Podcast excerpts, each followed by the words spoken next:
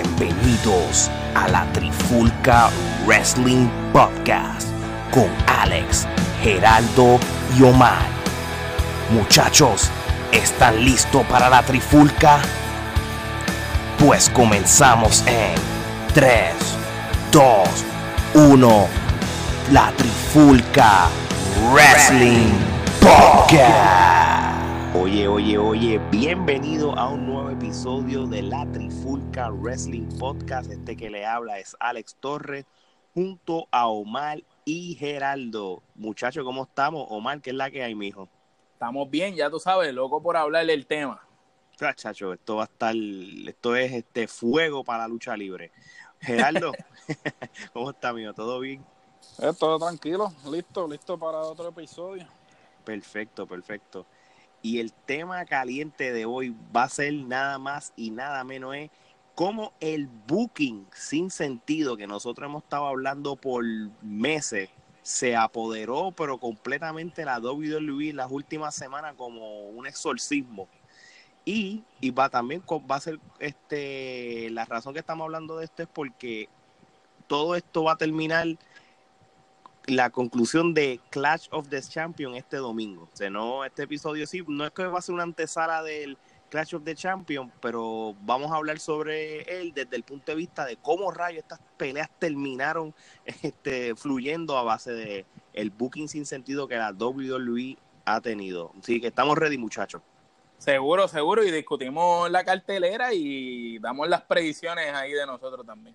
Perfecto, perfecto. Bueno, pues nada, este, vamos a hablar unos puntos importantes que nos hemos dado cuenta de por qué nosotros estamos diciendo de que la WWE tiene exceso de booking sin sentido. Omar, si tú quieres empezar a dar unos puntitos, bienvenido sea. Pues dale, yo empiezo con el primer punto. Hemos visto cómo la carencia de las historias creativas dentro de WWE ha sido un constante problema desde hace mucho tiempo.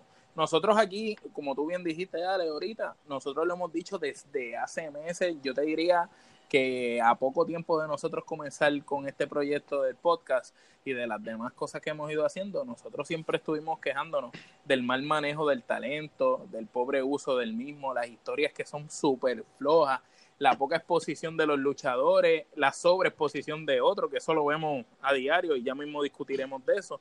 Y, en fin, lo que autodenominamos nosotros la trifulca como el booking sin sentido. Exacto, si yo escucho a otra gente hablando y diciendo booking sin sentido, sabemos que se copiaron de aquí. Eso para dejarlo claro.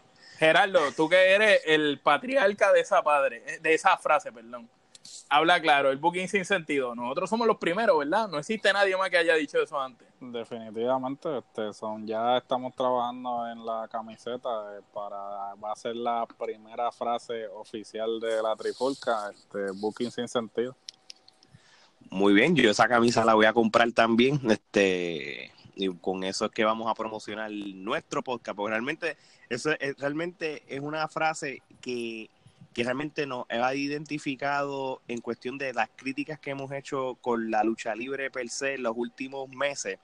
So, realmente eso, el lema debe ser la Trifulca Wrestling Podcast. Este, este, ¿cómo, ¿cómo podemos decirlo? Como que decir como que la Trifulca Wrestling Podcast, criticando lo que el booking sin sentido, una cosa así para... La Trifulca Wrestling Podcast, repudiando el booking sin sentido. Ah, sí, arriba se escucha bien. Es más, vamos a preparar la promo, la promo. La promo, exacto, como para radio. Miren, y, y, hablando de booking sin sentido, yo quiero empezar a hablar de, de lo que, como el pobre booking sin sentido que hicieron, con, con el concepto que yo pensé que iba a ser que iba a salvar, que iba a salvar, la historia. La iba a salvar la historia y yo hablar del King of the Ring 2019, porque esto hay que hablarlo primero. Espérate, ¿eso de verdad se llama King of the Ring? Yo no sé, mano. Nosotros hicimos un episodio no hace tanto y hicimos como como una reseña de, cómo están los brackets, quién pensábamos que iba a ganar. De los mejores, y que Gerardo dio hasta unos top 10 de las mejores luchas y los mejores ganadores. Tú sabes, nosotros estamos bien ¿cómo se dice? Entusiasmado con este o del King of the Ring. Y se supone que el King of the Ring, como en los tiempos de antes, pues tenía un significado, pues te podía ser hasta number one contender o, posiblemente era una, la, catapulta para ser más grande. Eso pasa Triple H, Stone Cold, por darte dos de ellos. Gracias a los King of the Ring es que sus vidas cambiaron en, la historia de la lucha libre. Pero con este booking sin sentido que ha habido estas últimas semanas con el King of the Ring, yo no sé. O vamos a empezar hablando este como que esto es posiblemente la sorpresa más grande porque prácticamente era este que yo pensaba que podía haber ganado. El caballo de nosotros, de los tres pensamos que llegaba a la final. Tú sabes, ¿dónde diantre está Drew McIntyre? Bueno, yo no sé si, si este fue la razón, pero Drew McIntyre fue operado hace poco. So, este, iba a estar fuera un tiempo. Pero antes de que fuera operado y eso, la manera que lo estaban utilizando fue horrible. Lo pusieron a perder con Cedric Alexander, este, aunque yo sé que Kevin Owen es uno de los tops, tú sabes, también lo pusieron a perder con él. Sí, pero fueron corridas, eso es lo que pasa. que como fue en un día y al otro día en el otro lado, pues ya tú sabes, estás quitándole el valor al hombre. Exacto, entonces pierdes en el King of the Ring también, este, en el torneo, so ¿Qué la WWE va a hacer con él? Realmente no se sabe. Este, vamos a dar el beneficio de la duda de que la operación y la recuperación pues lo va a hacer que se desaparezca un tiempo para cuando él regrese, regrese fresco y, con el fin de que, de que tenga el campeonato como su próximo paso, si lo tienen en el storyline, pero yo no sé. Exacto, pero fíjate, perdón que te interrumpa, quiero decir algo de él. Drew McIntyre, antes de haber caído en ese bache de mal, mala utilización con lo de Shane y todo eso, el tipo iba súper bien. Eh, incluso le había dado unas pelas a Roman Reigns, que hasta donde pues, yo sé y todo el mundo sabe, pues es la cara de la empresa. O sea que ya lo estaban como dando la inclinación que iba a ser como que el próximo caballito a lanzar. Y de lleno lo cogieron y lo metieron con Shane y de ahí en adelante eso fue como tú bien dijiste. No, es verdad. Pura mala utilización del.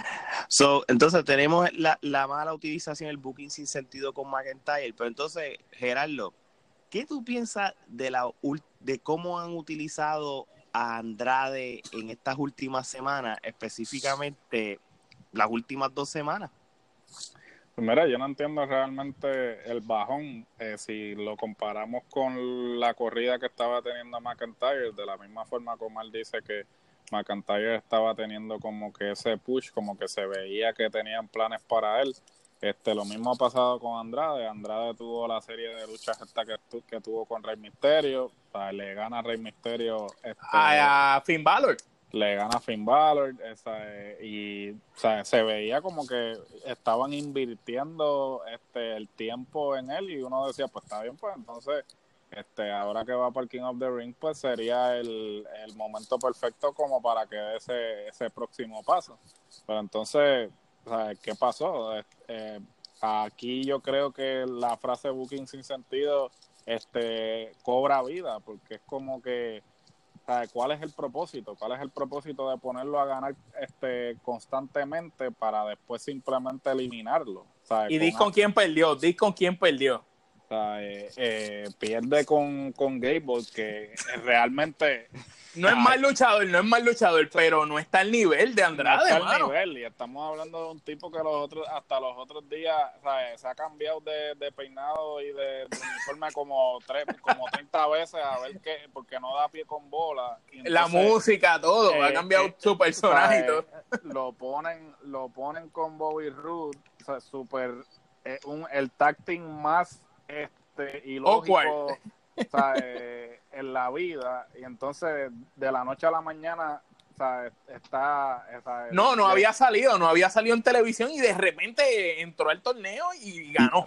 No, él de, él de momento llegó para el 205, ¿verdad? Sí, él bajó para el 205. Él bajó para el 205, que él bajó para el 205, de momento no sé, de momento lo vimos en SmackDown un día, de y entonces empieza el torneo. De verdad, yo no. Miren, yo, yo sé lo que pasa. La fórmula esta de la WWE que, que hacían para el 2003, 2004, como por ejemplo con luchadores como Shelton Benjamin o Eugene, pues a veces funciona y a veces no. O sea, tú sabes, yo, yo, yo lo que pienso que están haciendo con Cedric Alexander y Chuck Gable, por darte un ejemplo, es este tipo de storyline como que luchadores que son Subestimados, los super- son superiores pues este pues lo subestiman a ellos como que ah ustedes no van a poder ni nada entonces pues dan la sorpresa porque cuando lo de Shelton Benjamin lo hicieron con Triple H vamos a hablar claro quedó brutal tú sabes pero pues a veces cuando tú a veces cuando quieren tratar de repetir los storylines de esa manera pues no siempre funciona y, y no sé Chuck Gable es muy pero, bueno pero mira, Pero el no ejemplo clásico está en que lo de Austin y Vince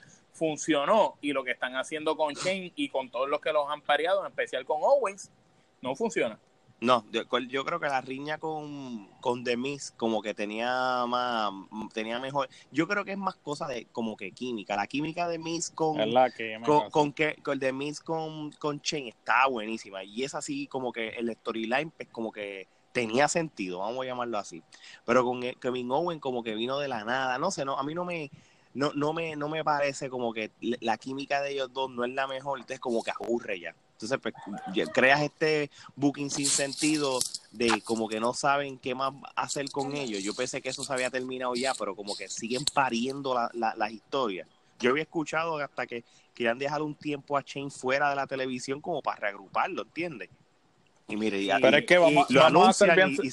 y, entonces lo paren en el King of the Ring de la yo, pero, ¿qué- qué Pero? ¿cuál es el cuál es el propósito? Si tienes un roster de más de 200 luchadores, se insistes en usar a Shane. Yo no sé si es que el ego de él no le permite ver que él no cumple ninguna función ahí, ¿sabes? Si tú te, si dijera, si se dijera que están careciendo de luchadores, pero tienen luchadores ¿Y Que ni- qué que ni clase de que ni luchadores? ni votando los sacaban. Vamos a hablar claro, tienen los mejores luchadores del mundo. Mira, na- del mundo. Tú sabes, AJ Styles, Seth Rollins, este, sigue de, eh, Bobby Roode, eh, Sami Zayn, que este, tienen a Bray Wyatt, tienen un sinnúmero de luchadores. Lo mejor de lo mejor para todo tipo. Y como tú dices, siguen usando a Shane, que yo de- desearía que de verdad se lastime o algo así y no salga más. Pues, pero mientras siga siendo el hijo del dueño, pues eso no va a pasar. Y si nos vamos con la misma línea de, de- de- de cómo ha sido el torneo de King of the Ring, y yo, yo te voy a decir una cosa, un triple threat match para mí no pegaba en un torneo. Son un torneo uno contra otro. Yo sé que pues obviamente para efectos del storyline con lo que sucedió, pues obviamente pues lo terminaron haciendo así. Es la primera vez, ¿verdad, Sí, Gerardo? Es un la primera y Es espero, la primera vez, sí. y espero que sea la última. Entonces, tienes a Baron Corbin contra Samoa Joe y Ricochet, ¿verdad? Que Ricochet yo se la toqué dar.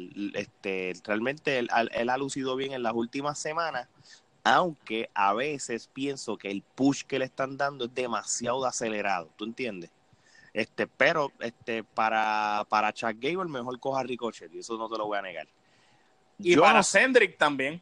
Y para. Cendrick. Pero Mejor mira, coja Ricochet, ¿entiendes? Pero entonces, miren esto. ¿Cuál es el afán que todavía tienen con Baron Corbin main eventing y este, lunes tras lunes o, o si no es main eventing haciéndolo como algo importante? ese es Vince. El Este- tipo, es- sí, pues tiene que ser. El tipo, Es Vince porque Mm. Vince supuestamente dice que, que, que Baron Corbin es eh, el nene de las nenas, que él...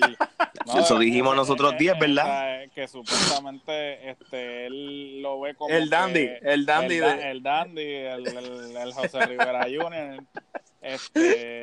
El de las gatitas El de la sandungueras. gatita sandunguera, este, y, o sea, yo no entiendo porque realmente, o sea, eh, el tipo mm, físicamente no es como que tú digas diablo, el tipo, o sea, está Es- es un hace que, la- hace que las mujeres se encharquen, ¿no? O sea, es como que no entiendo, ¿sabes? ¿Cuál es el, eh, el Siempre, asunto, está, siempre está con cara de molesto. Le han cambiado la vestimenta como tres veces. Ahora lucha en camisilla.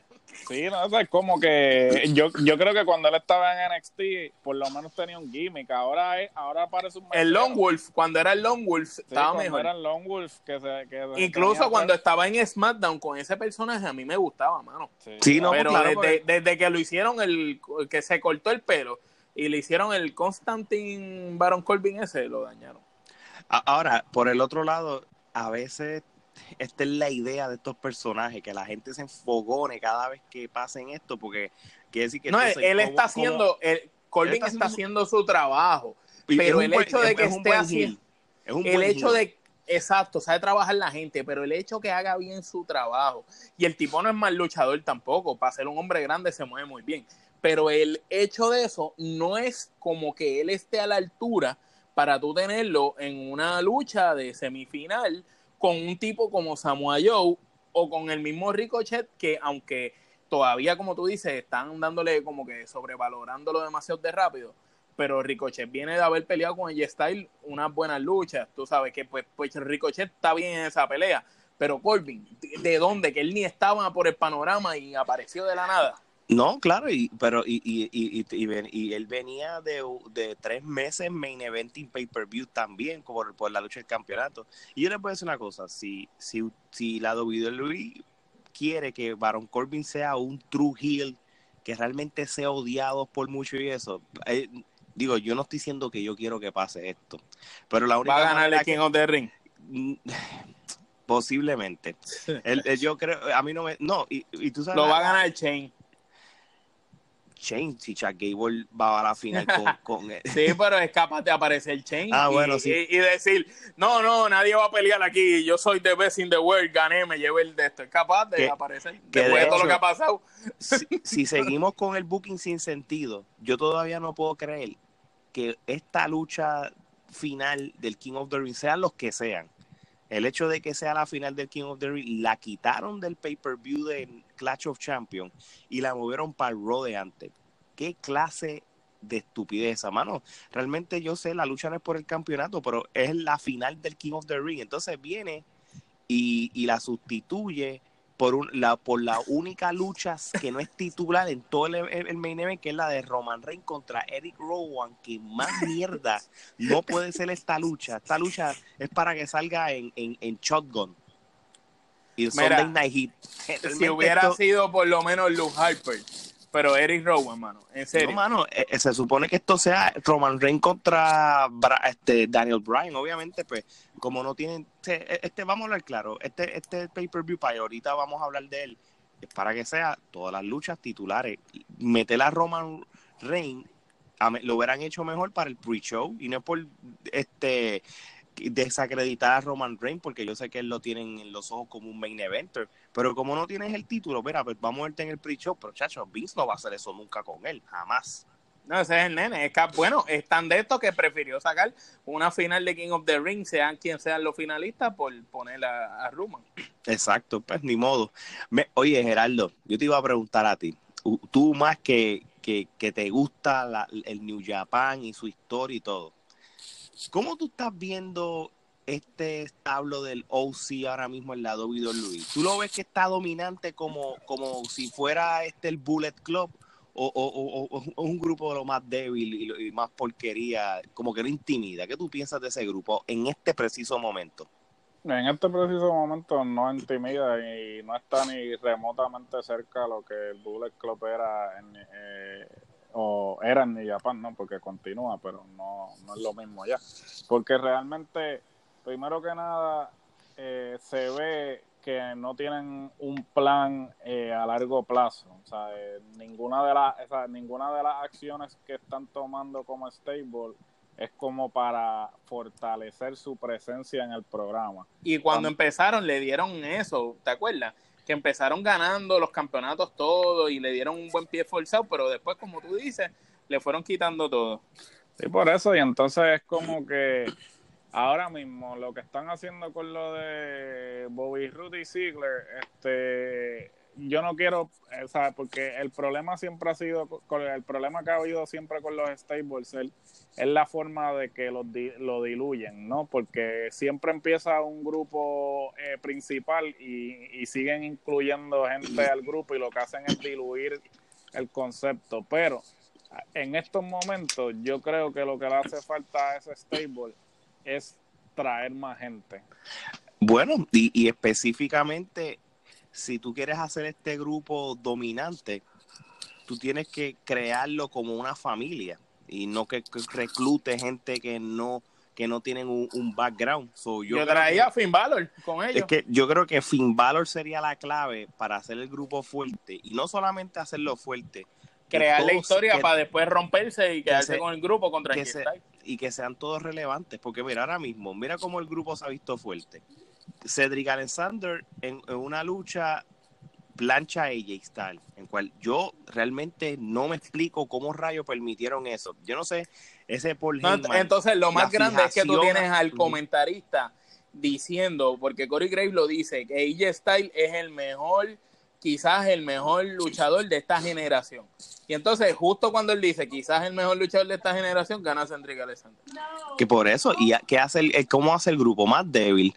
Vienen, Claro. vienen este la- los otros dos, ganan los campeonatos en pareja, y yo dije, pues está bien, pues tiene sentido, porque tienes a, a AJ Styles con el campeonato del United States y tienes a estos dos los tácticos, pues perfecto. Se ven Es- dominantes, se la- veían dominantes. eh, Eso es, así se hace un stable. Bueno, pues entonces déjenlo con el campeonato un ratito. De momento llega Finn Balor, qué sé yo, gana el Intercontinental, por darte un ejemplo, qué sé yo.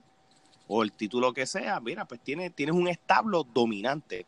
Pero ¿qué lo hiciste? Lo estás debilitando, están perdiendo luchas en la televisión, no, no- ni, ni tan siquiera en los pay-per-view. So, realmente este, es- es un- el staple no lo están haciendo como debería y realmente pues esto aplicaría como otro booking sin sentido.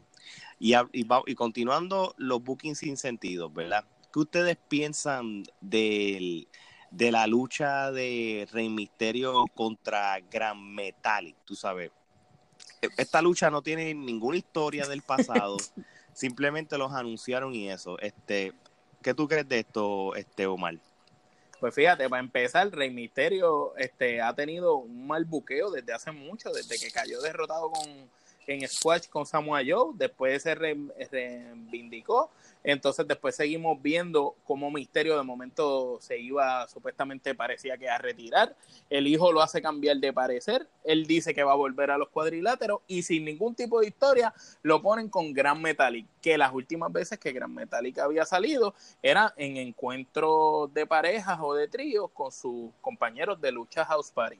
Que no estamos quitándole mérito a Gran Metalik, que es un luchador mexicano que pelea bastante bien, pero yo lo noto que carece de carisma y que aunque esa pelea relativamente estuvo buena hasta que casi Gran Metallic mata a Rey Misterio, no sé si vieron sí. cuando se tiró.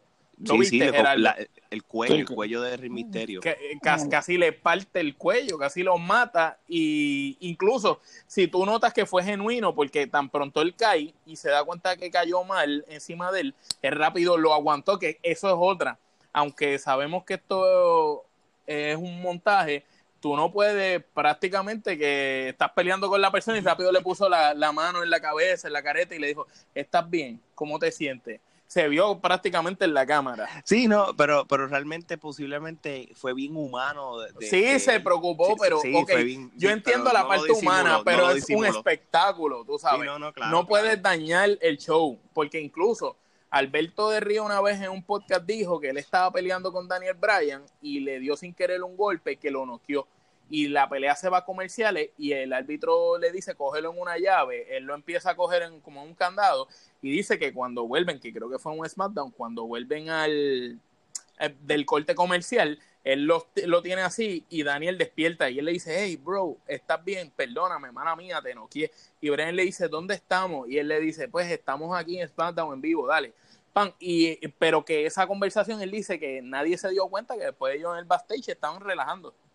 Diablo, eso de verdad, yo ni me acordaba de, de, de esa historia y realmente, este, wow.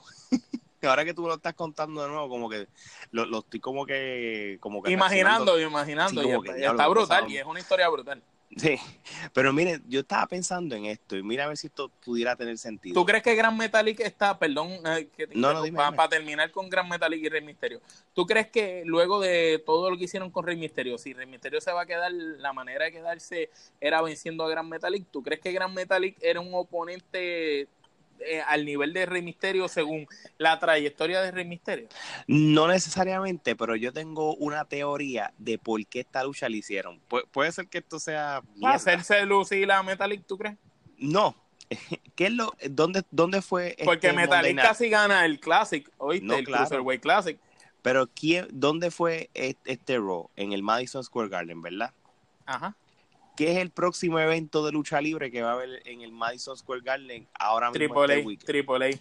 Pues, prácticamente eso fue lo que yo pensé cuando pusieron estos dos, ah, si estos dos están haciendo como, como Un teaser, como, como un teaser o, o- o como, digo, no lo voy a llamar una burla, pero como prácticamente diciéndole a la AAA, mira, ¿sabes qué? Yo tengo mis su- mexicanos Tú- tú también. tienes tu evento, pero mira, yo tengo mis mexicanos y te voy a poner a mis dos, los, mis dos mejores mexicanos, los voy a poner en el Madison Square Garden en vivo de gratis para la gente. Así mismo, por alguna razón, así yo lo visualicé. Por como que- humillando, como humillando a Triple A. y no, no tan solo humillando, es como que diciéndole, vamos, qué sé yo, en los ojos de la WWE, como que, Implantando respeto. Yo, yo tengo a, tu- a tus dos mejores luchadores de México, te los tengo aquí, pero en la WWE breguen ustedes con los que Pues, tienen. Pero No sé. entonces hubieras puesto a Andrade, mano, a, a pelear con Rey Misterio. No, claro, pero acuérdate que tú quieres poner dos luchadores clásicos de máscara y eso. Sí, No, sí. no sé, no sé si y lo de tienes- hecho, Andrade usaba careta. Andrade. ¿Cómo era que ¿Cómo? se llama? Gerardo La Sombra. La sombra, sí. Pues, so, pero yo, yo lo vi de esta manera. No, no sé cómo, cómo, no sé qué punto de vista tú le viste esta lucha, este Gerardo, si, él lo- si lo que estoy diciendo maybe es mierda o, o realmente pues, eh, tú sabes que la WWE siempre es bueno tirando pullitas indirectas.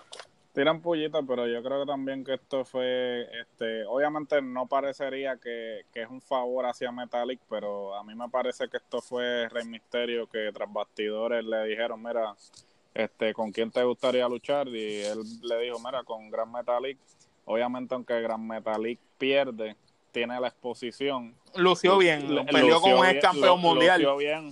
Quién sabe si realmente con los nuevos planes que, que, te- que tienen con 205 este eh, realmente le den más exposición porque como ahora van a estar en, en USA Quizás el día de mañana Gran Metalik le gane Styles. probablemente no no probablemente Gran, Gran Metalik lo están preparando para darle un push en el eh, para que sea la cara del Cruiserweight Division o no sé o sea, realmente pero volvemos a lo mismo Y ha bajado de peso, ¿verdad, Gerardo? Eh, sí, Que porque tú habías comentado que parecía un, un tamal envuelto. Sí, parece un tamal envuelto. Estaba cebadito, pero parece que está dejando los carbohidratos. Está en la keto. Muy bien, muy bien, porque por lo porque con todo y eso se mueve lo más bien, así que No, Oye. eh, hace una Ajá. jodienda en las cuerdas que lo han visto, que sale corriendo y como que va, brinca de un lado al otro. Eso, eh, la otra persona que yo he visto tener esa facilidad es Fénix, el, el de los Ah, Lucha sí, Bros. sí, sí, de los Lucha Bros, sí. Miren, cuando tú tienes en el Madison Square Garden en vivo, en el, en el ojo público, y te están promocionando, vamos a tener a las cuatro Horsewoman luchando en pareja. Cuando yo vi en papel, cuando yo vi el anuncio de esta lucha, dije, contra, esta lucha va a estar buena, mano, porque Un estamos super hablando- evento. se estamos hablando de las cuatro mejores amigas que, que fueron parte de- de la revolución de NXT. Fueron las que ellas mismas se catalogaron las cuatro Horsewoman. Tienen química entre ellas cuatro. Sus personajes, las cuatro cambiaron su, su personaje, ha evolucionado desde NXT hace muchos años atrás hasta ahora. Y dije, Exacto, de, de 0 a 50 han evolucionado y se ha- siempre, si te has dado cuenta, las historias de las cuatro han estado entrelazadas. Exacto, exactamente. Mira, hasta, hasta yo lo dije, yo dije, esto puede ser hasta un main event de Raw. Claro. Pero, este, fue una porquería de lucha. No, no tuvo sentido la lucha eh, desde, desde muchos puntos de vista. Pero vamos a analizar la lucha bien. ¿Vieron los, los diferentes spots? Tú sabes, este, vamos a hablar claro. Charlotte no peleó como Charlotte lucha, no sé qué le pasó. No sé si se dieron cuenta cuando fue a darle una patada que Sacha le agarró la pierna como tres pies antes y se tiró para atrás. Tú sabes, Sí, y se no, vio bien sí. bochornoso. Sí, no, yo de vi cuando eso. hizo el moonsault, cuando hizo el moonsault Charlotte, ¿tú viste cómo cayó? Cayó de pie y se tuvo como que acostar para, para, para planchar a, a, la- a esta muchacha. Y ¿Sabes? ella, De verdad, no me, no, no Yo- sé. Y tampoco vi lu- luciendo bien a Sacha. No sé si es que está todavía lastimado, se Pa- está cuidando, pero la vi bien pobre luciendo. La única que vi que lucía mejor fue increíblemente la que de las cuatro es la, me- la menos luchadora, que viene siendo Becky. lució mejor que todas las otras. Aunque Bailey lució bien, pero en dos ocasiones la vi perdida, que miró a todos lados como buscando el próximo spot. Sí, no, eh, lo que pasa es que Becky es la cara ahora mismo. Este, sí, pero aunque, aunque sea la cara, ella ha lucido mal muchas veces. Pero en esta lucha en particular se destacó más que sus otras tres compañeras. Y vea que usted no Según mi opinión, según mi opinión, me gustaría escuchar la tuya, Gerardo, también. Vale, Gerardo, zumba. Pues mira, este, es que yo estoy, yo no voy a ser imparcial en lo que respecta a Becky, este, pues Becky es la nena mía y yo siempre voy a inclinarme. Papi, si la coge, si la coge Tessa, le hace pedazo, lo único que te voy a decir. Nah, nah, nah.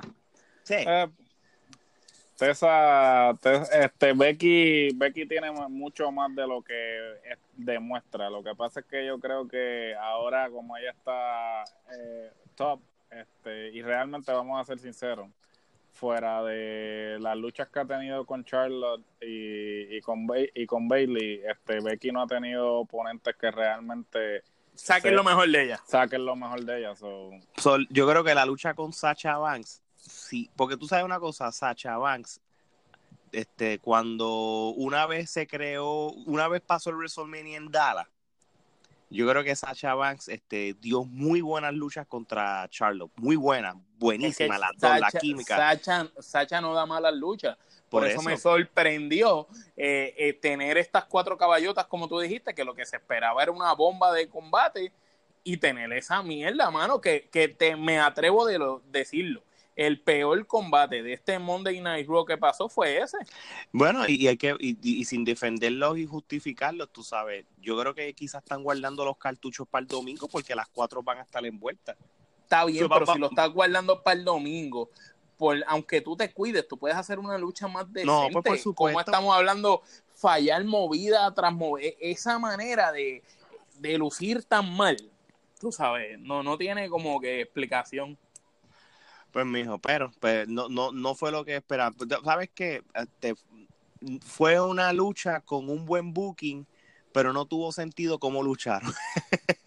Así que en alguna parte no, no, no, no tuvo sentido. Así que vamos a ver si cómo, se desempeña, tú sabes, porque realmente cuando hablemos de un poco de Clash of the Champions, pues podemos indagar un poquito con las luchas de ella. Y, y, y volvemos a algo que estábamos hablando ahorita es lo del uso de Roman Reigns per se. Este, este, story, este storyline fue una mierda desde hace semanas. Yo estoy criticando de que los storylines lo están haciendo pujado y última hora. Este storyline lo llevan desarrollando desde antes de SummerSlam. Y realmente no, no le veo la tostada a esto. O sea, ¿cómo tú estás haciendo un storyline eh, alrededor de Roman Reigns con Eric Rowan y lo haces una lucha de pay-per-view. Yo lo hubiera preferido que se hubiera quedado con, aunque yo sé que posiblemente Daniel Bryan es la, mente maquiavélica. Pero va a aparecer o algo. Sí, pero esto, este, si tú vas a poner la pelea a la Roman Reigns contra Daniel Bryan, este, no sé, haz el storyline mejor y, o, no hagas esas cosas que si chocando. Es que te digo la verdad, eso no, eso no es un pareo ni es una lucha que a mí me gustaría ver, mano. Realmente no es algo que me gustaría ver a Daniel Bryan contra Roman Reigns. Ellos dieron una buena lucha este el, el año que Roman Reigns luchó contra Daniel dio una buena lucha no, Daniel Bryan contra Roman Reigns, ellos lucharon hace un par de años atrás, en, yo creo que fue el, el, pay-per-view de Fast Lane, es que se llama. sí, Fast Lane, pero, pero Daniel fue el que dio buena lucha, Roman no, no, hizo, no, pero, pero de hecho, el hecho de que la haya hecho que luchen así, Roman Reigns se vio bien. So, ellos, Daniel Bryan tiene que correr el show en, para cuando suceda esto, sea en Survivor City, que no creo que suceda porque están en el mismo grupo, sea en Royal Rumble o, o, para año que lo hagan. Este, pero a lo que yo veo, lo que yo vengo con esto es que el booking sin sentido aquí es que haces que Eric Rowan y Roman Reigns lo hagas parte de una cartelera que supuestamente es estricta para campeonatos nada más. Eso es así. Y esa es la parte que a mí nunca me ha cuadrado, porque realmente tú no, haz lo mejor para el pre-show, haz, lo mejor para el pre-show y ya. ¿Entiendes? Total, total, eh, totalmente de acuerdo contigo. No, so, realmente no le veo el, sentido a, que pongas esta lucha para allá, a menos que, la lucha lo que la haga interesante es que Daniel Bryan aparezca y, y, qué es lo que posiblemente va a suceder. Y, y, pero esto no era para que sucediera en, en, en Clash of Champions. Ok, les voy a preguntar algo. Braun Strowman contra Seth Rollins es una lucha con sentido para este evento. E, e, está bien interesante lo que van a hacer. Braun Strowman y Seth Rollins van a luchar en pareja para defender su título, pero también esa misma noche van a luchar contra ellos mismos por el campeonato del Universal Championship. ¿Cómo ustedes han visto el desarrollo de este de este storyline, este Omar? dile Gerardo tú, porque es que yo no, no quiero ni hablar de esa pelea porque para mí ninguno de los dos eh, eh, tiene sentido en esa, esa lucha. Es que el booking de, de Strowman siempre ha sido errático, o sea, eh, y el de Rolling va igual últimamente. Sí, eh, pero por lo menos Rowling hasta cierto punto pues ha, llegado a ganar el campeonato universal. Pero no es convincente, pero no es un campeón convincente. ¿O tú crees que realmente Rowling parece ser la cara de la empresa ahora mismo? Pero es que el, el, problema no es, eh, no es eh, Rowling como luchador, es, es ese campeonato. Ese campeonato eh, no tiene ningún tipo de prestigio ni credibilidad porque... Para mí el campeón más importante en Raw es ella Styles. Claro porque, porque ciertamente AJ Styles, es, la frase que dicen, it's not the championship that makes the wrestler, it's the, the wrestler that makes the championship. O sea, tú no puedes, tú no puedes básicamente eh, tratar de hacer a un luchador eh, eh, creíble con el campeonato, no, porque es el luchador el que le da esa credibilidad al campeonato y basándonos en eso, ¿qué tú crees entonces del booking para esa pelea? Eh, eso mm, no, es, es, para tapar roto, o sea, básicamente no, tiene, no tenían nadie con quien poner a Rollins porque luego de que gane el campeonato, pues ni se molestan en decir a ah, quién es el próximo en línea. No es como, no es como antes que... Que, había una fila, había una filita. Había, una filita, ¿sabes? En el actitud era, era como que se terminaba un programa y ya tenían el próximo oponente. Sí, sí, tú, tú veías a Shawn Michael con Triple H y ya tú sabías que detrás estaba el próximo que quería pelear. El próximo oponente, ¿sabes? Porque era un booking a largo plazo, pero ya no tienen eso. Tú sabes, tú sabes que hubiera, a mí, por alguna razón, a mí me hubiera convencido mejor que hubieran hecho el Lesnar ese Rolling 3. Porque él ahora mismo ya la gente está acostumbrada a ver el campeonato universal este rodeado en el, en, con Brock Lesnar en cierto sentido, ¿entiendes? Y, aunque tú no lo creas... Es que ellos mismos han hecho que... Por eso. que en los últimos dos años el campeón universal más convincente es Brock. Yo, yo hubiera hecho esto para, para este evento. Yo hubiera hecho la revancha con, con Brock Lesnar. Lo hubiera hecho número 3, porque ¿sabes qué? Porque le das una incertidumbre, tú sabes. primero que el factor sorpresa de que realmente ser Rolling le ganó a Brock Lesnar está. Pero entonces, vamos a poner esta manera, le ganaste WrestleMania y le ganaste SummerSlam, tú, y, y, lo haces esta manera, realmente le puedes ganar una tercera vez y, que hubiera quedado chévere. Este, yo lo que pasa es que mm, ahí difiero en una parte de ti porque Seth Rollins no tendría por qué pelear una tercera vez con Brock si ya le ganó dos veces, le ganó una vez en WrestleMania, perdió con él y después volvió y le quitó el título en la pela más grande. Es como que no, él no es el que se tiene que probar. Pero lo que pasa es que antes la lucha libre tenía esta, esta tradición de revanchas este, obligatorias. Pues claro, la cláusula se supone que hasta donde eran las reglas de la lucha libre, cada vez que alguien tiene un campeonato tiene 30 días para defenderlo. Y, cada vez que tú lo pierdes tienes una revancha obligatoria en el momento que tú la pidas, ah, en esos 30 días. Y por ende, esa tradición, me acuerdo que se aplicó cuando... Sí, que tendría, que se supone que obligatoriamente Lennon tendría un chance más por el título así, no, no es la misma situación con, con Randy Orton y Kofi Kingston.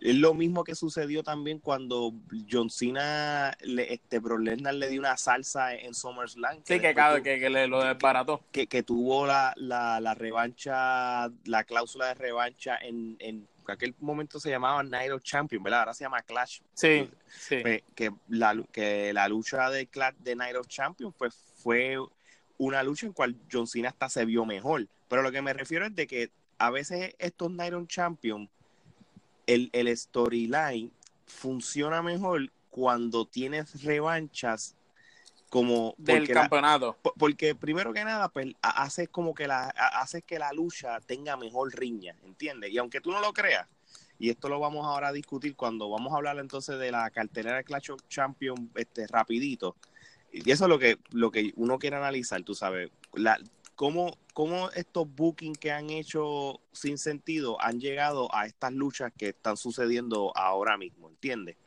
So, para, para cerrar con el booking sin sentido de lo que es Braun Strowman y, y Seth Rollins, pues mira, realmente es un storyline diferente, pero realmente no, no tiene mucho sentido. Aquí trataron de mezclar el storyline del pasado con, con, el presente. Aquí históricamente, una vez Stone Cold contra eh, Shawn Michael tenían una riña entre ellos mismos, ellos ganaron el campeonato mundial en pareja y ellos mismos en el King of the Ring del 97 siendo cada uno tag team champion, pelearon uno contra el otro. O sea que ellos están como que reciclando storylines, es lo que me he dado cuenta que han hecho. Parece que no tienen más nada que... que Revisitando el pasado.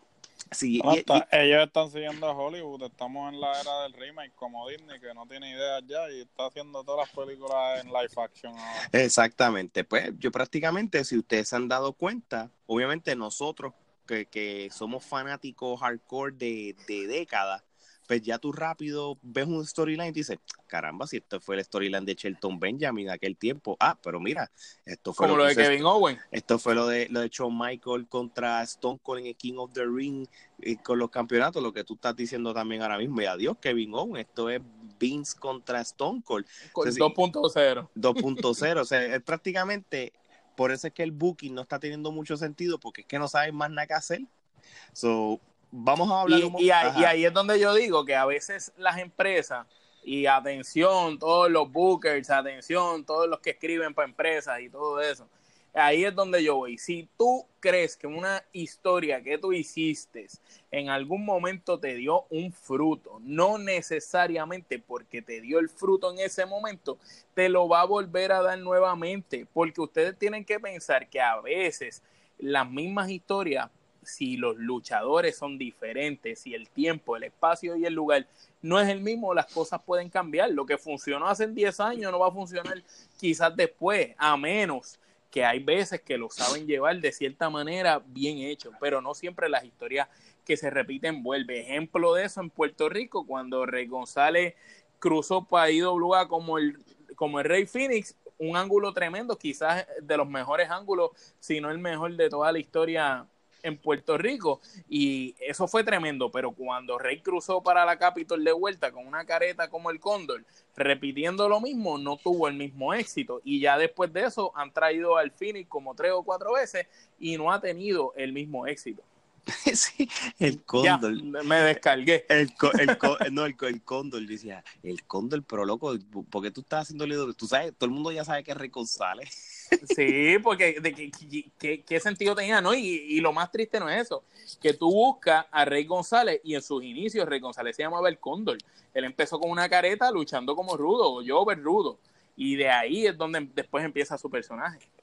Gracias a Dios que, que, no es fanático de Rey González. Ah, Gerardo. No, nada, nada, nada que ver. No, hay, no, hay un episodio de que intercala a Rey González. Este, cuando hagan el Terry, eh, cuando hagan el Terry for Terry de Rey González eh, en Guapado en Guapa, en Guapa Deporte este Omar va, va a ser el productor eh, o sea, el libretista productor y director bueno, Omar, tú sabes que uno lo puede decir relajando, pero tú puedes hacer el approach para el documental fuera vacilón. No, no, yo, yo sé, yo me atrevo a decir que yo soy de los fanáticos de él que más conocen de él. Incluso cuando yo fui a, al colmado de él que estaba hablando con él, yo le decía, mano, yo sé de ti toda la historia y me ponía a hablar ahí con él y de verdad que Eso, e, eso cada cual. Lo que pasa es que a mí siempre lo que me gustó de él no era tanto él luchando, era el micrófono y, los, y los ángulos. Y, y si tú te pones a ver, en la época que nosotros tuvimos, ¿verdad? Eh, viendo la lucha libre desde pequeño, los ángulos más importantes en la lucha libre en Puerto Rico los tuvo él. lo tuvo él con, con, Carlos Colón cuando le partió el brazo, eh, los tuvo con cuando hizo que Carly se metiera luchador, lo tuvo cuando lo de Thunder y Lightning, lo tuvo cuando cruzó como el Phoenix, lo tuvo después cuando se quitó la careta con Sabio Vega del Phoenix, lo tuvo después cuando cruzó para la capital otra vez y siempre ha tenido, lo tuvo con Alberto de Río, ¿sabes? los ángulos más grandes en la lucha libre en Puerto Rico han sido de él. Rey, escucha, te está dando el pitch, ¿sabes? te está dando ahí, te está diciendo que tiene el conocimiento, Rey, ¿sabes? Ah, eh, coge nota, coge nota, ¿sabes? Tienes el hombre aquí indicado para hacerte la biografía, la biografía más esperada. Hashtag, hashtag, la biografía de Mr. Rating. De Mr. Rating. Mira, gente, vamos ahora a empezar o vamos a discutir rapidito lo que es la cartelera del Clash of Champions rapidito, tú sabes.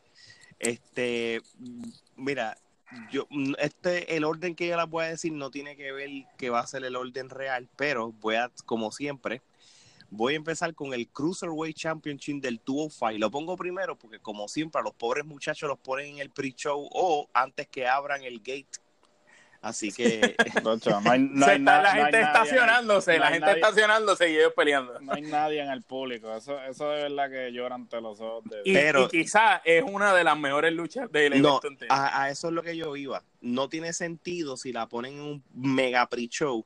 Cuando tú tienes un triple threat, te voy a decir una cosa, Drugula que es sendo caballo con el campeonato. Realmente es cuando. Un maestro. Realmente el mejor campeón del 205 desde que el 205 se creó ha sido él, me atrevo a decirlo. Para mí Neville. bueno, Iba, iba, a hablar, iba a mencionar a Neville, pero Drew Gulak lo ha hecho como que lo ha elevado. es creíble, lo ha hecho bien creíble. Sí. Y, y no solamente eso, vamos a hablar de Humberto Carrillo, que yo he visto las luchas de él y realmente es tremendo luchador, de verdad. Y la gente, ¿sabe una cosa? Sí, lo que hay que cambiarle es el nombre está bien, pero sabes que se ha hecho fan favorite, se ha hecho favorito entre el público, la gente lo, la gente lo, ha identificado lo más bien, entonces también le estás este, añadiendo al lince dorado, que gracias a Dios, si te han dado cuenta, fíjate, lo único que te puedo decir es que, que por lo menos el Lucha House Party, pues los han como separado un poquito para que brillen algunos de ellos entre... Por luz propia. Y el lince dorado es boricua, ¿sabes? sí, no, claro. Tienes razón, tienes razón. So, esto es una, aunque tú no lo creas, una de las luchas que más me interesa ver, pues lamentablemente. Aunque pienso que va a retener Gulag ahí. Posiblemente, posiblemente para que sea más creíble el, el, título todavía, ese, ese, ese, ese range de, de meses que lo, que lo esté llevando. Bueno, la próxima lucha que voy a discutir o voy a mencionar es la del campeonato de mujeres, que por fin, fíjate, nosotros lo hemos mencionado aquí de meses, que, que cuál es la tostada de este campeonato, pues mira, últimamente lo están utilizando y lo están defendiendo, en este caso es el Women's Tag Team Championship, que es Alexa Bliss y Nikki Cross contra Fire and Desire, se llaman estas dos jevas. La pareja dispareja, la de Nikki y Alexa, ¿verdad Gerardo? Sí, eso ¿Qué te puedo decir? Este, Alexa obviamente no puede hacer mucho, muchas luchas uno a uno porque pues el problema médico que tiene y pues la mejor manera de mantenerla, mantenerla en televisión y que haga algo es ponerla con el campeonato en pareja porque la mayor parte de la carga la, la está llevando Nikki. So, es una manera de mantenerla en televisión y disimular que pues ella no puede tener una lucha uno a uno, ¿no? Pero fíjate, y eh, ah, la, por lo menos este Mandy Rose y Sonia Deville tienen química, ellas Ojalá y ganen los títulos. Y, realmente, exacto, yo creo que, y, si nos vamos, vamos a basarnos de que realmente, pues, y la lesión. Y, le han estado dando como con pucha a Mandy y, a Sonia.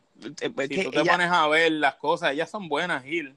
Y, y sí, y, separadas no funcionan como funcionan en pareja. Y si nos vamos a ir desde el punto de vista que estaba mencionando Geraldo de lo del problema, la condición de Alexa Bliss, tú sabes que posiblemente pues no pueda haber mucha acción y esto pues sería una oportunidad de que si, si este título hay que darle es un poquito de resumen. O sea, ahora mismo yo no soy fanático que los títulos cambien tanto, pero por lo menos al principio, pues este título pues tiene que cambiar como que de... Como Necesita prestigio otra vez. Exacto, pues entonces pues mira, tendría sentido de que Fire and Desire ganen, aunque si, si, si ellas dos retienen el título, Bliss y Nikki Cross, también le creas como como, como que lo mismo, como que lo mismo que Drew Gulak, pues se lo creas también para ellas, pero hay que ver cuán saludable siga Alexa Bliss y cuánto tiempo le tome ella seguir recuperándose. Si no, que Nikki Cross busque otra pareja como Big Mami, puede ser. También, sí, no, claro que sí. Excelente, me parece que sería excelente pareja. ¿Tú te imaginas, Big Mami, Big Mami, oh no, como diría Hugo, oh no, está saliendo Big Mami a atacar a Alexa, o como usurpó su lugar. Big Mami, Big Mami con sus Happy Meals. y nosotros haciendo este episodio llamándole Booking sin sentido, usted hablando de Big Mami, abochórnese. Miren, la próxima lucha, este el Tag Team Championship de SmackDown, este los New Day contra los Revival. Mano, ni de ella a mí me apesta. Deben de quemar los vivos a los tres. Yo quiero que Vicky se vuelva rudo y traicione y, le den una corrida por el campeonato. a mí me, a mí me gustaría que el que traicione sea Woods. Si vamos, si vamos a hacer, si vamos a hacer este ángulo reciclado, este, vamos a hacer un ángulo tipo X-Pac Triple H cuando este rompieron DX, pero que sea eh, Big E contra Kofi así como que en WrestleMania, algo así, una cosa así. Porque, sabes que, y, disculpa que te interrumpa, yo creo que Big e Pero no, imagínate que se le viraran los dos. Que sea Woods y, y Biggie que se viren, pero que Woods funcione como un tipo de manejador de Biggie. También como de rudo, de rudo en los dos. Biggie como esta, como esta máquina destructora y Woods en la esquina haciendo trampa para que Biggie siempre gane y coja y desbarate a Kofi que lo desbarate bien cabrón. No, y Biggie de rudo era bueno, tú sabes. De, hecho, los que conozcan la historia de, de Big E, él fue el que le quitó el título en NXT a, Seth Rollins cuando, cuando el grupo de, de Shield se creó en, que en NXT estaban utilizando de Chill, que era como un grupo bien dominante en NXT, el que prácticamente le ganó a Seth Rollins siendo un Chill fue Big E. Y, realmente el storyline quedó bueno. Y, ahí, fue que yo dije, contra este Big E me gusta. No y después cuando vino de Enforcer de... ¿De quién era? De Ziggler, De, de, Era muy bueno. Él también fue campeón intercontinental, fue US, yo creo que él ganó el campeonato de USA que se lo quitó este, no me acuerdo quién, Rusev, creo que fue. So, él tiene su, su historial y yo creo que de heel, yo creo que de malo va, va a pegar más con, para eso mismo, para Y con Woods, con Woods en la esquina hablando peste por ese micrófono. sí, no, no, eh, eh, porque realmente ellos tienen química, pero ¿sabes qué? Volviendo a la lucha, yo creo que a mí me gustaría que pusieran arriba y para ganar los campeonatos, porque quedaría tan... Ellos, ellos ganaron el de Raw, pero no han ganado el de SmackDown. Quedaría brutal que lo ganen ellos y, Randy Orton y se unan los tres. Y, esto no lo hemos no lo hemos mencionado, pero sí, este es mi, esto yo a mí, a mí, para mi gusto, a mí me gusta ese, ese trío, ese trío de revival contra Randy Orton Está un establo. Y si ese establo se cree, está, ya está creado y tú tienes a un revival con campeonato y tú tienes a Randy Orton con campeón, como campeón, lo hace relevante. So, el mismo día. El, eso quedaría brutal. So, me gustaría que pasara eso. Me gustaría que pasara la traición. Creo que estamos pidiendo mucho para la WWE y su booking sin sentido. Pero, oye, pero si vamos a hablar de booking sin sentido, vamos a hablar por la, la lucha por el Tag Team Champion de Raw. Seth Rollins y Braun Strowman contra Dolph Ziggler y Robert Root. Este, Gerardo, te lo voy a dejar a ti, a lo que me quedo callado pensando lo mierda que es. Ay, que eh, volvemos. Este, ¿qué puedo decir sobre esto? Que por lo eh, menos le dieron la oportunidad a Robert Root y a Ziggler. No, este, e, eso es básicamente, volvemos a lo mismo. No tienen nada que hacer, lo, lo juntan al garete. De la nada. Eh, sin, sin, sin nunca haberle hecho pareja ni, ni, ni haberle hecho ángulo, no son ni conocidos. Esto es como si, si, si yo estuviera caminando en la calle yo soltero, este, se me acerca una, una chica, mira, ay, este, hola, ¿cómo tú te llamas? Eh, ¿Quieres casarte conmigo? ¿Quieres casarte? Vamos ahora. Pues, pues, así, tú sabes, digo, yo no. Es que ambas, ambas parejas son bien disparejas, Strowman y, y, y, y, y Rollins y Ziggler y Robert Root. Pero acuérdense que lo de Rolling y Strowman es algo reciclado, como les había mencionado ahorita. Sí, sí, pero como quiera, eh, eh, son parejas disparejas. Pero fíjate, entre si tú me das a escoger, votaría más porque Ziggler me, me llamaría más la atención la expectativa de ver qué podría hacer Ziggler y, y Bobby Root con los campeonatos los dos. ¿Tú sabes lo que debieron haber hecho? Y, tú sabes que yo no sé si vamos a vamos a tener que hacer el otro otro otro otro lema. tenemos, tenemos, no no no ya tenemos una frase booking sin sentido. Aquí vamos a tener que hablar de de, de, booking reciclado. miren miren esto. Lo que tenían que hacer era era hacer lo mismo que hicieron con Cesaro y Sheamus. Hubieran puesto a Dorcile a Robert Roode a una lucha varias veces para que al final se juntaran. Eso hubiera quedado mejor. Porque realmente una lucha de Dolph Ziggler contra Robert Roode bien hecha, tú sabes. Ellos dos luchan bien. Sí, pero los dos, y, son buenos en el micrófono. ¿Por, qué? Porque tendría entonces un poquito más de sentido, pues, ah, pues mira, pues terminaron juntos porque pues encontraron química. Pero así del momento, vamos al, a, la lucha esa de que, que, hubo de diferentes parejas y de momento vienen estos dos juntitos. y, y, una, y una duda que tengo, eh, Bobby Roode cuando llega, él es Bobby Roode cuando se convierte en Robert Root fue porque se afeitó la barba y se dejó un bigote y ahora volvió a tener la barba que se supone que vuelva a ser Bobby y se quedó Robert. Eh, la cuestión de Robert Root es para que no lo asocien con TNA y Bobby Root o por qué? No, porque supuestamente el, gimmick eh, Vince quiso ponerle Robert Root porque ni que el gimmick era algo así una estupidez realmente. Cuando, cuando él viene de, con el Glorious desde, desde NXT, mano. Sí, sí. No, pero, pero nada, este, yo, yo entiendo de que Dolph Ziggler y Robert Roode van a ganar los campeonatos. ¿Cómo, se diría ese nombre en español? Ay, ¿cómo fue que lo habíamos, yo lo había leído? El de, el de Robert Roode en español, ¿cómo sería? ¿Cómo sería? Dilo ¡Roberto el Rudo! Roberto el Rudo. o Roberto el Rudazo. Oye, eso sí que es un rudazo. Miren. Oye, y, solo que hablando aquí de, storyline y eso, originalmente yo había leído, y esto voy a pasar a la lucha por el United States Championship, AJ Styles contra Cedric Alexander, que by the way, esto fue otra lucha paría. A mí, yo, a mí me hubiera interesado más, o hubiera comprado más lo que originalmente pensaban hacer, que era tenías a Braun Strowman luchando contra Style por el United States Championship. Lo tenías en la lucha del Raw Tag Team Championship y lo tenías en el Universal. Tú sabes que eso a mí me hubiera gustado porque eso tres luchas al mismo día para que creer la expectativa de cuál va a perder.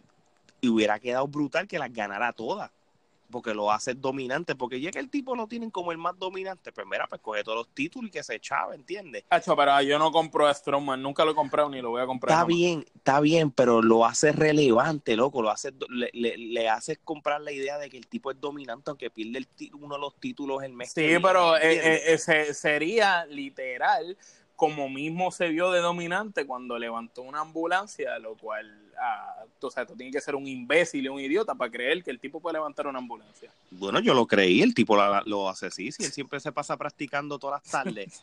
Este, pues, él no va al gimnasio, él va al parking de todos los estados. él va, al parking de W alzando un F-150 en el hombro. A, levantar trozos ahí. Sí, tú, tú, ves, tú ves a los luchadores con los dumbbells de, de Tú sabes cómo tú lo haces creer lo pones a hacer una competencia de pesa con Mal Henry, una jodienda así. O, a mover camiones, como la vez que Mal Henry movió dos camiones. No, pero papi, pero debo hacer una cosa, este, el, realmente ese tipo realmente era un true strong, un strongest Sí, bueno, compitió en eso. y, ganó, lo ganó. Sí. World Strongest Man él lo ganó, tú sabes. Pero sí, este, ¿qué ustedes piensan rapidito de, de seguir pushing a Cedric Alexander por ojo, boquinaría hacia la gente. Mano, desearía que OC se meta y le cueste la lucha. Y sin desacreditarlo, porque el tipo pelea bien, pero. Pues que, que, se meta fin, para que no luzca mal, que se meta fin Valor y haga que gane G-Style. Exacto.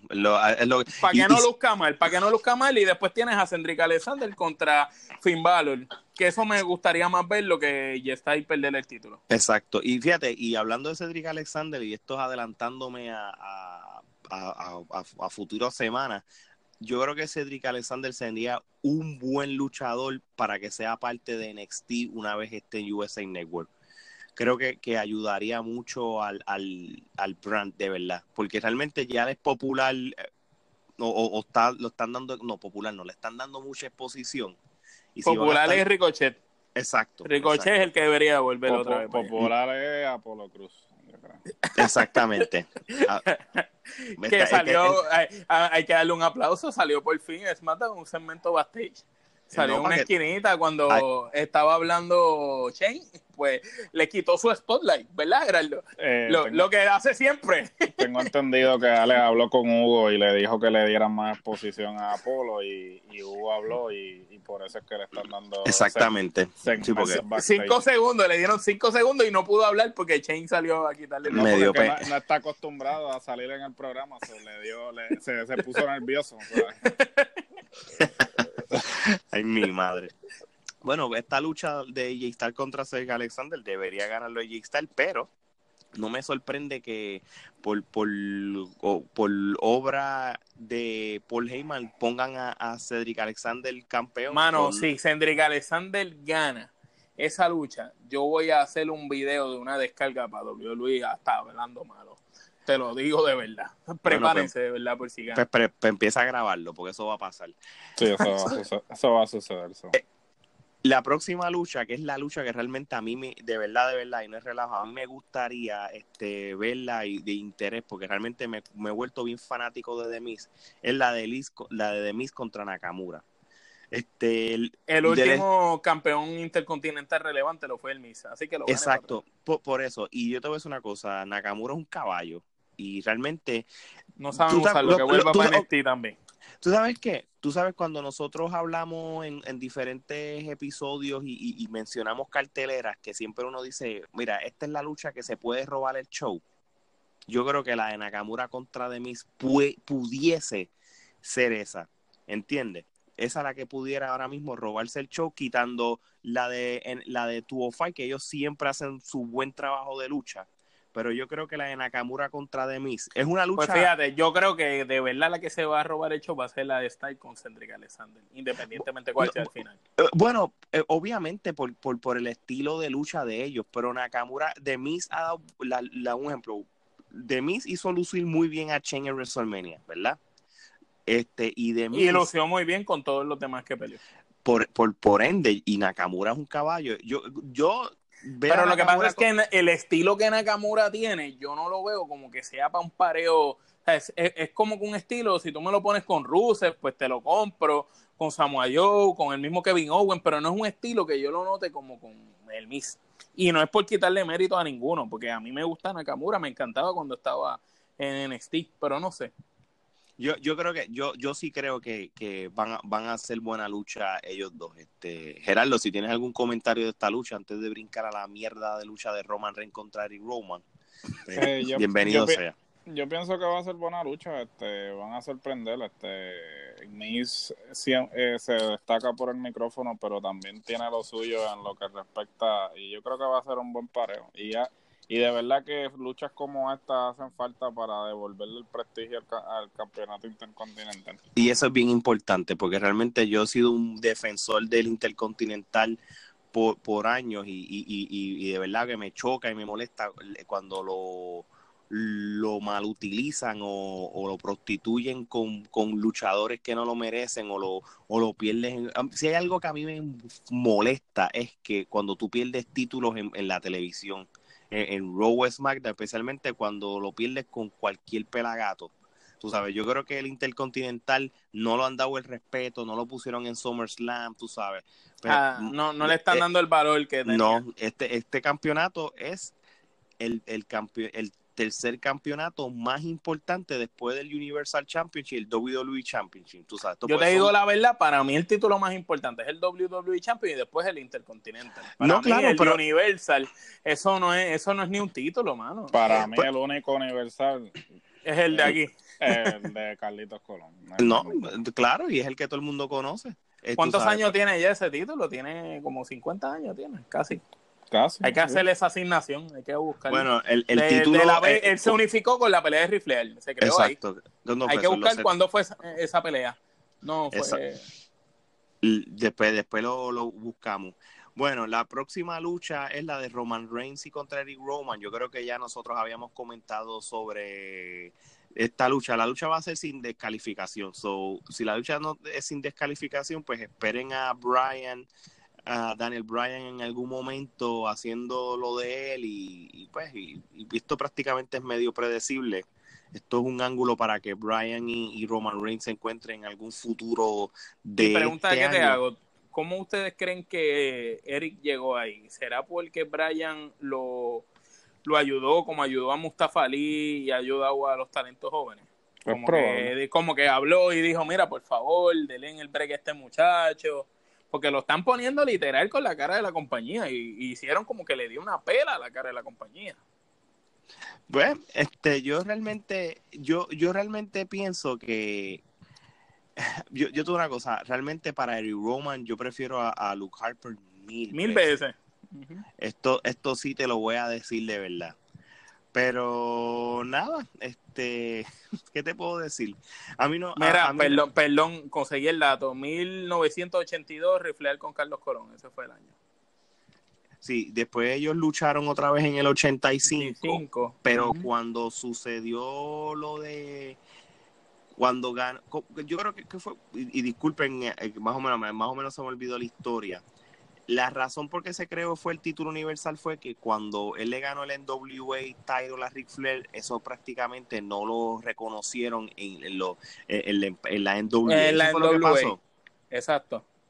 Y entonces, pues, que, el título no fue reconocido, algo similar a lo que le pasó a Jack Veneno allá en República. Sí, en Dominicana, que no reconocieron el cambio de campeonato y entonces pues ellos decidieron hacer su propio campeonato. Entonces Dominicana hizo el de ellos y Puerto Rico sucesivamente hizo.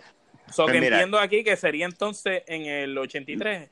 Sí, mira, lo voy a decir rapidito ya que de eso. En enero, el día de Reyes del 83, Carlos Colón le gana a Ric Flair por el título de la el de la el NWO World Heavyweight Championship, pero este como no fue oficial y Flair recibió la, la correa para atrás. Mira lo que sucedió, esto fue sencillo. la única razón que no reconocieron a Carlos Colón de que fuera el campeón es porque la lucha no fue oficial para los ojos de la NWA o no fue eh, televisado en NWA Television. Por ende, eso entonces pues este no lo hace como legit. Entonces pues nada, Ric Flair recibió el título para atrás este, un título fantasma, eh, eh, ¿cómo fue? Flair received the belt back in Phantom Title Change que pasó en enero 23. Hubo un cambio de título fantasma en enero Exacto, 23. Exacto, pero más adelante, en el Lete entonces, en diciembre 18. Eh, sí, en diciembre del 83 tú dices. Sí. Empezaron un feudo entre Colón y Ric Flair. Este, ok, estoy aquí viendo. Diablo, disculpen, yo sé que estamos aquí en vivo pero esto es bueno porque estas son las cosas que nosotros estamos tan preparados que buscamos. Si no sabemos del tema, lo buscamos. Sí, prácticamente entonces, este, el, cuando en diciembre 18 del, del 83, Carlos Colón ganó, le ganó limpio. Este, entonces lo que hicieron fue el que el campeonato de la WWC lo, lo, lo cambiaron al nombre, al, título. Lo convirtieron en el Universal, o sea que fue en el 83 fue en el 83, para finales del 83. O sea que eh, fue un ángulo que tomó prácticamente un año. Desde Brutal, como llevaban las cosas antes. ¿ah?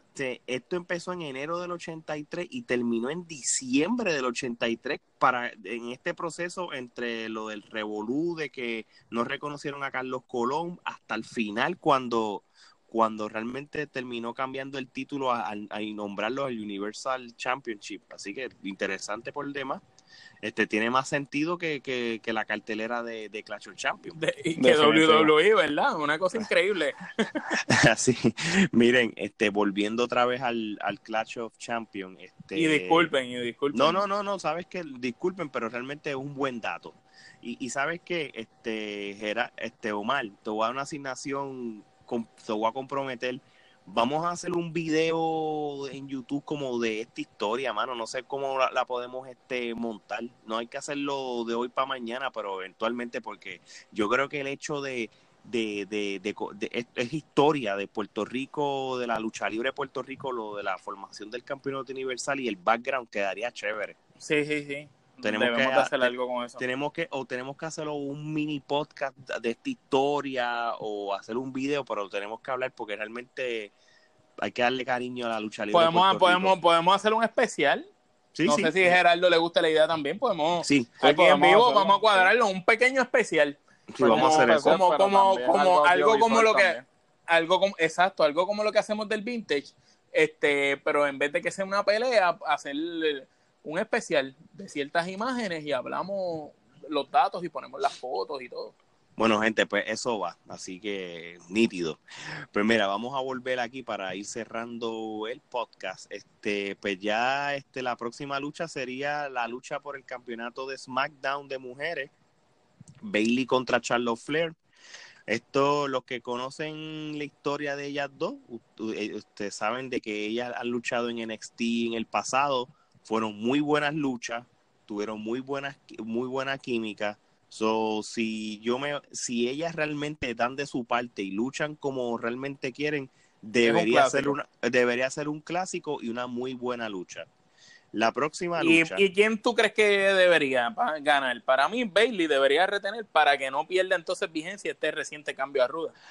pueden hacer eso, o si están ahora, yo no sé si este año o van a seguir continuando la tradición de Rock contra SmackDown este, con lo en el Survivor City. Pues también tienes que buscar el pareo. Pues mira, ganó Charlotte Flair el campeonato. Este, y voy a la lucha que le y no estaría más brutal que gane Bailey y Sacha le gane a Becky y sean las amigas que se enfrenten en Survivor City. Eso quedaría mega brutal, como también quedaría brutal una lucha de Charlotte Flair contra Becky Lynch este de nuevo porque ya no porque sería como una revancha de WrestleMania pero sin sin, sin, campeonato. realmente serían dos buenas dos buenas opciones. Sí pero Bailey contra Sacha para mí sería un WrestleMania match mano te lo voy a decir eh, como eso, eso sería un buen, un buen storyline que pueden empezar a crear desde meses para que la conclusión sea en WrestleMania. Bueno, el, ah. Iron, el Iron Man match que ellos tuvieron en, NXT. fue la, épico. las mejores luchas de ese año. Bueno, yo me atrevo a decir que eh, es la mejor lucha de mujeres que se dio en NXT. Sí, no, si, si Tío Dave le hubiera dado 40 estrellas si ellas hubieran peleado en Japón esa misma lucha. Así que, eh, y nosotros le hubiéramos dado el ramillete, el ramillete de, de Kenepa, que es mejor que la mierda de estrellas esas. Mira, pues, entonces, yendo en la misma línea, este, vamos por la lucha de campeonato de mujeres de Raw Becky Lynch contra Sacha Banks. Esto se supone que es en papeles, otro clásico más. Este, no creo que Becky Lynch la pongan a perder. Mira, voy a hablar. ¿El juego salió ya? ¿El juego salió? Yo creo que sale pronto. Si ok, si el juego no ha salido, debe ganar debe ganar Becky por la cuestión de la promoción. Pero si tú quieres hacer las cosas bien, debe de ganar Sacha luego de este tiempo fuera, es la que debe ganar. También, pero yo creo que el juego no ha salido todavía, salió en VA 2K. So, yo creo que eso ellos lo hacen, el 2K lo hace por orden. So, yo creo que yo creo que en octubre es que sale el de la WWE. O sea, pues, maybe entonces Becky lo pierde en octubre. si no es que lo mira, realmente es una lucha que es medio impredecible, pero si nos vamos del, del, punto económico y si realmente Becky Lynch la van a poner a promocionar el juego, que es lo que yo creo que va a pasar, pero entonces yo no creo que pierda el título, porque ella es la cara del... del, ahora mismo, eh, ella es la cara de WWE, prácticamente. Por eso, yo creo que para hacerla relevante, pues tienes que dejarla por el título. E, e, ella es una porque tienen que dejarla con el título un buen tiempo. Pero eso no importa si Sacha Banks pierde. Si la lucha es buena y Sacha Banks queda, se va a ver bien la lucha, yo creo que entonces hacen lo mismo que hicieron con Charlotte el año pasado. Pues la ponen Otra revancha. Sí, sí, la pones otra revancha en un futuro paper. ¿Cuál la? Ah, porque claro que sí. El próximo evento es Hell in the Cell. Ah, pues. ahí van a pelear. ellas van a terminar en Hell in the Cell.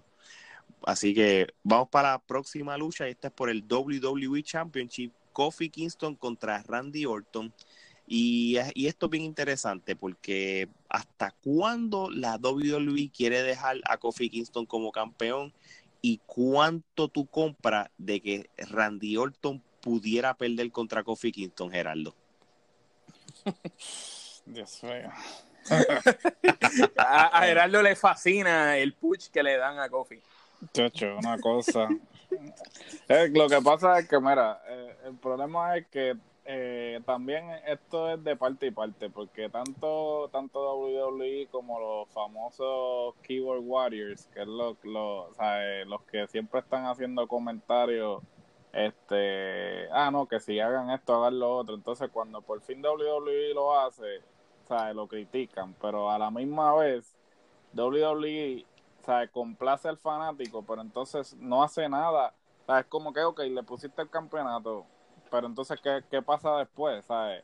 Y la gente le pierde el interés por eso mismo, porque no tienes un plan. Es como. La ah, pues, continuidad, Gerardo, la continuidad. La continuidad, es como que le pongo el campeonato, pero ¿ahora qué? ¿sabes? Ya, ya alcanzó el campeonato, ¿sabes? Pero tienes que mantener el interés de la gente, ¿sabes? Entonces ¿Qué clase de cara de, de SmackDown es Kofi? Sí, en uno o dos meses ya la gente está como que, ok, como que vamos con el otro. sí, porque realmente lo que pasa es que él fue un buen Cinderella Story y realmente para WrestleMania pues, yo no tuve problema en que lo ganara porque realmente fue la mejor lucha del evento, por decirlo así. Y, y, entonces yo creo que lo que hubiera sido relevante era que hubieran continuado la riña con Daniel Bryan este, como, como lo que he dicho ya muchas veces, la, la, estas revanchas obligatorias para que hagas el campeonato y la riña relevante, ¿entiendes? A veces como que de momento, como mismo pasó con, con Seth Rollins, le ganaste a Brock Lesnar, entonces vienes a pones a Baron Corbin por tres meses, no hagas eso. Este, apagaste, apagaste la luz y la chispa que estaba teniendo. Que ese es el problema que ha pasado con ellos dos. No es que ellos sean malos, es que realmente no le bajaste el nivel de lucha. De competitividad, ¿verdad? Después que, que, haces un buen labor en WrestleMania y obviamente pues ya le creas un mal sabor al público y ya la gente se cansa, hace todo. Y mira, ¿sabes qué? Y, volvemos a lo mismo, y, esto es algo que yo dije hace muchos meses atrás. Esta lucha en particular, tú sabes, Randy Orton realmente es el, el, el, veterano y, prácticamente un, un futuro Hall of Famer. Gerardo, Randy tiene ya, son 13 o 14 campeonatos los que tiene. 14. Si tiene 14, o sea, eh, él todavía puede ganar el campeonato, porque él obviamente no va a empatar con Cena ni con, ni con Rifleal. Pero por lo menos un last campeonato sí puede tener un last run. No, eso, eso sería chévere, pero el problema es que, y es lo mismo que me he dado cuenta, la gente como que no le importa Randy Orton, yo no sé qué pasa, tú sabes, este, yo creo que la, que la única manera que Randy Orton es relevante es cuando estén en, grupo, en facciones. a mí me gustaría. Ah, bueno, no, no, eh, no te vayas lejos. Randy Orton, ok, cuando estaba con Legacy era relevante, cuando estaba con Evolution, pero cuando él era el Legend Killer, yo creo que fue su despunte total. Ah, y él ahí estaba solo. Este, sí, esa fue. yo pienso que eh, el problema de Randy es que su personaje llega a un momento cuando él volvió otra vez, que vino como que como sádico, ¿te acuerdas? Que le quemó a Bray Wyatt, la ceniza, exacto. Cuando él vino con ese personaje sádico, iba bien. El problema fue que lo dejaste enfriar al ponerlo a perder con un montón de chata y entonces ya la gente le, pierde el, valor. o sea, ya dejó de ser este caballo que es una leyenda y se convirtió en uno más de roster. So, yo creo que entonces la, para mí tendría más sentido de que si Revival gana los campeonatos y gane Randy y se vuelvan malos, que sea con trampa para que lo hagas a él odiado otra vez. Exacto, porque mientras si, si lo vas a odiar, odialo con razón y, y ya. E, entonces, a mí me gustaría que ganara Randy Orton desde el punto, desde el análisis que yo les di, pero yo creo que a mí no me sorprende que Kofi Que Kofi vuelva a ganar. Sí, sí, ¿Y hasta cuándo? Gerardo, ¿hasta cuándo los planes son con Kofi? Es que no hay un plan. ese es el problema. Fíjate, eso, eso es lo único backstage que nadie menciona. ¿Cuál es el estatus de Kofi? Acuérdense que lo último que escuchamos fue que supuestamente Shane se lo iba a quitar en, en SummerSlam el título y eso no sucedió porque no lo permitieron. Fuera de eso no han dicho más nada de Kofi Kingston. Tú sabes, yo no sé ni, ni cuál es la, la, opinión de Vince McMahon con Kofi en, en, todo esto, pero vamos a ver que yo espero que hagan lo que lo que nosotros hemos estado ¿Tú te, ¿Tú te imaginas que dentro de la burbuja de WWE a ellos se les haya olvidado de que él tiene el campeonato? A mí no me sorprende. que, que, ellos, que ellos entiendan como que no existe campeonato de SmackDown. que no, Kofi, no, que Kofi es otro Jover. ¿Tú te imaginas? No me, tra extrañaría. ¿Tú te imaginas? Ellos como que, pues nada, olvídate, y el campeonato, ¿no? Es el universal. Ay, mi pues vamos a ver qué pasa. Bueno, y la última lucha del, del evento es el Universal Championship y, y, volvemos a lo mismo. No sé cuál es la lucha, el main event, pero como el Universal Championship últimamente lo tienen más relevante que el mismo WWE clásico, pues... Yo creo, yo creo que esa va a ser la última, porque si te pones a pensar que ellos van a pelear en pareja, probablemente la lucha de pareja sea la primera, con lo que el evento habla. Sí, no, claro, sí, para que, lucha, para que o la segunda lucha y esa debe ser la última. Pues nada, pues la posible última lucha va a ser la de Seth Rollins contra Braun Strowman. Este, a mí no me parece que Braun Strowman vaya a ganar el título. Este, y, y, no es una lucha que, que, estamos hablando de un heel contra un good guy. Esto es pues no sé, esto es un booking sin sentido mal parido, de verdad. Este, tan mal parido de que tuvieron que traer a Stone Cold el lunes para... Para, para hacer relevante el programa de Rob. Eh, el que hizo el Monday Night Raw fue Austin, mano.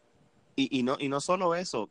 Oye, y le hizo una Stone en el style. Este, ¿Tú te imaginas que, que haya algo, que Parabia o algo cuadrado con, con Stone Cold? Ajá, a mí no me sorprende, pero el, Stone Cold no va a luchar, él, va a cuidar su salud, pero... Bueno, eso pensábamos de Edge, eso pensábamos de Edge, que por si no lo saben, mi gente, Edge está preparándose para volver a pelear.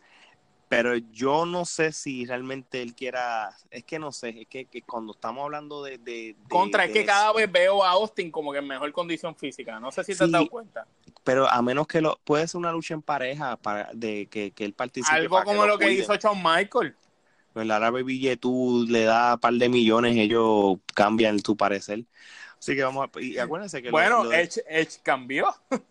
No, miren, este, Seth Rollins y Braun Strowman con, con lo de Stone Cold, yo había leído que lo de Stone Cold fue improvisado todo lo que sucedió ahí. So que así, así de confianza le tiene Vince Stone Cold. Mira, ve allí y haz lo que te dé la gana. lo más seguro, él le dijo, cualquier cosa que tú hagas allí va a ser mejor que lo que ellos de seguro van a hacer y que los muchachos míos escribieron. Tiene más sentido lo que tú improvises que, el, que los escritores que tengo aquí atrás, que los voy a votar ya mismo. y, y tiene un salón, tú te imaginas, un salón lleno así, como de 100 escritores. Eh, toda esta gente no sirve para nada, ¿viste? Esta gente no importa por un carajo. Haz lo que tú quieras allá afuera. Esto, esto gente que está escribiendo, olvídate que a los cinco minutos me van a agarrar y voy a cambiar el storyline de estos shows porque me da la gana. ¿Qué es lo que ha hecho? Literalmente. y eso, que, que le, le, había dado ni que la rienda suelta a Heyman y a Bicho, pero hemos visto como sigue haciendo lo, que le da la gana. Que se, que se alargue para la XFL es lo que tiene eso, que hacer. eso es publicidad nada más. Miren, so, ¿qué ustedes piensan? Seth Rollins mantiene el título, ¿verdad? Eso es así. Aquí no hay más nada que hablar. Este, como he dicho en otros eventos, aquí lo que va a variar es si hay efectos sorpresa en cómo se desenlazan las luchas, pero en lo, en lo que yo veo aquí es bastante predecible en quiénes van a ganar y quiénes van a perder. Que la WWE no sorprenda, ¿verdad? Lo único que puedo decirle es que nos este, sorprenda, pero que no nos sorprenda con la Sullivan. Y que no nos sorprendan sin, con un booking sin sentido tampoco. Así que con eso, con eso dicho y con nuestra frase del booking sin sentido, este, vamos a dar por terminar entonces este podcast. Gerardo, ¿cómo matamos esto? Pues nunca se olviden lo que siempre les digo, que hay dos tipos de podcast, los que no sirven y la trifulca. ¿Oíste? Buenas noches, muchachos.